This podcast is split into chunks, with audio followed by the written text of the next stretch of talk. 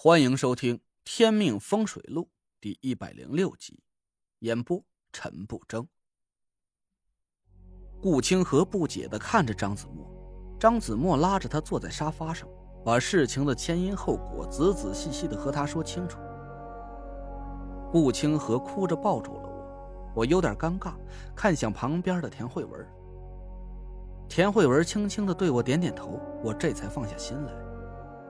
好在田慧文没介意，不然这女人要是吃起醋来，我真不知道会有什么恐怖的后果。张子墨拉着顾清河的手，怜爱的摸了摸他的头发。清河，从今天开始，我们都必须要坚强起来。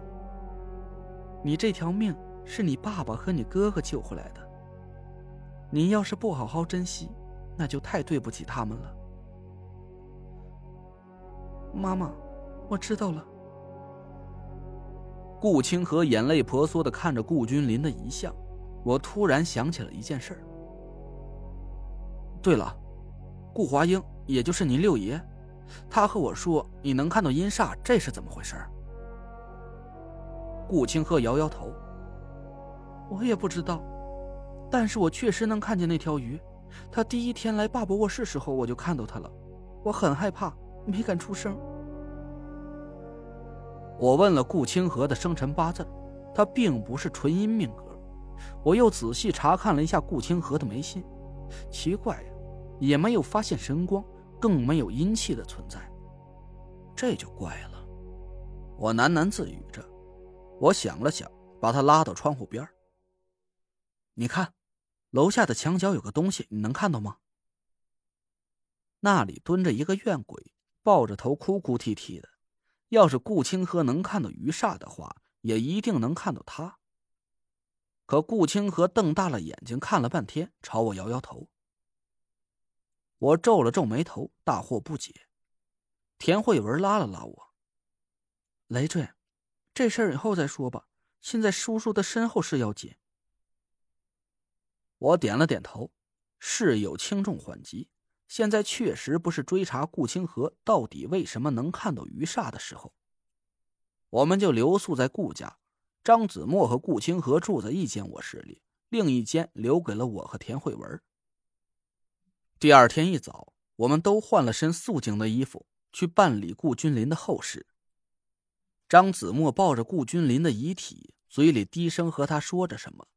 顾君和抱着遗像，是泪流满面。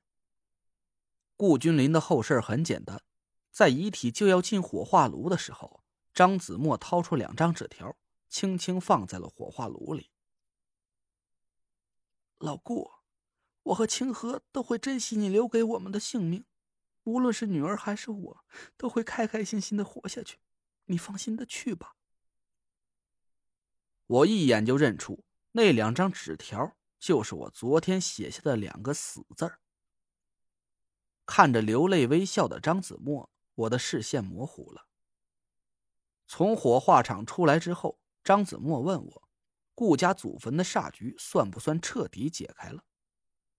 我叹了口气：“现在还不算。一是赵清军前辈的阴魂和遗体都还没找到，我怕留下什么后患；二来就是清河的奶奶曹星辰，她被顾华英下煞害死。”现在正在吞噬顾华庭前辈的阴魂，时间久了也会修炼成煞，到那时候就有点麻烦了。张子墨对我点点头，那就麻烦你了。我笑道：“都是一家人了，不谈麻烦。我明天就去顾家祖坟再查个清楚。”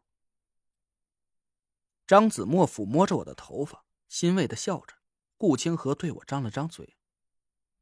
哥，我半天才反应过来，这是在叫我。哥，你帮我和爸爸解决阴煞花了多少钱？我愣了一下，看着他，问这干嘛呀？我又没打算问你要钱，不然你这声哥不是白叫了。顾清河不好意思的笑笑。我听说这风水师解煞是要花很多钱的，怎么好叫你破费？我对田慧文使了个眼色，田慧文笑着拉住了顾清河。再说钱的事儿，我们就不是好姐妹了。谢谢你，慧文，谢谢哥。我脸上笑着，心里真的是在流血。且不说这趟解煞费心费力，就算算我用掉的符箓，三张蓝界上品呢，整整三百万。顾清河想了想，对了，蒋大哥不还受了重伤吗？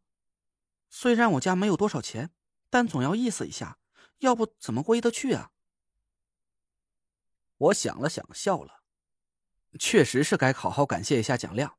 好，你带上钱，我带上你，我们去看他。带多少钱？嗯，三百吧。啊？我让张子墨先回家休息一下。田慧文开着车，带着我和顾清河来到蒋亮住的医院附近。我把他们带到天福号，我让清河买了五斤酱肘子，还有二十个芝麻烧饼。他朝我瞪着眼。你就带这个去看蒋大哥？你没开玩笑？我朝他神秘的眨眨眼，没说话。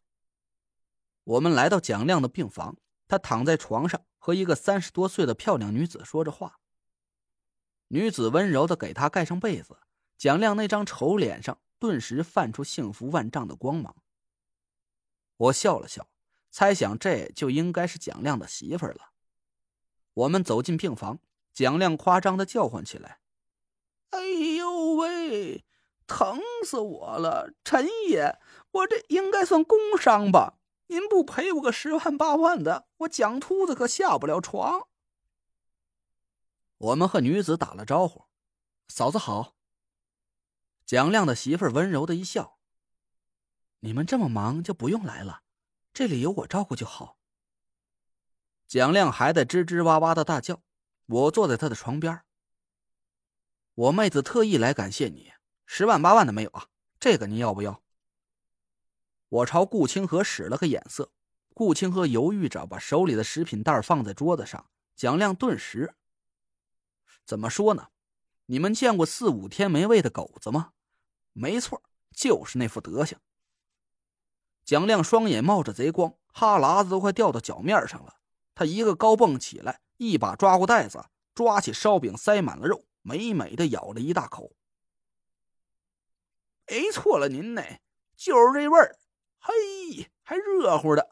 我就这么跟您说吧，就这口啊，您给我十万可不换。我们几个都大笑了起来。我问了蒋亮的病情，他媳妇笑着给蒋亮倒了杯水。您放心吧，没大事儿，别听他瞎嚷嚷。医生说了，养个十天半个月就好了。您有事啊，就忙您的去，甭在他身上瞎耽误功夫。我笑着点头，嘱咐了蒋亮几句，让他最近好好养伤，不用担心店里的事儿。我悄悄的把我手机上所有的钱都转给了蒋亮，和他们告别，离开了医院。我们到博古轩看了一下，潘浩安排的小军在店里打理着。小军手脚勤快，业务熟练，店里的一切都井井有条。我给潘浩打了个电话，感谢了他几句。潘浩笑道：“甭跟我玩这套虚的，我还告诉你，小叔，你呀用我也不是白用。等你忙完这头，我还得征用你几天呢。”我赶紧点头答应，问他是什么事儿。潘浩却没告诉我，神神秘秘的挂了电话。往回走的路上。我一直是愁眉不展，田慧文看着我，怎么了？我叹了口气。蒋亮伤的不轻，看来是没法和我一起再去顾家祖坟了。明天我一个人带着叔叔的骨灰坐长途车去吧。顾清河突然说道：“我会开车，我和你一起去。”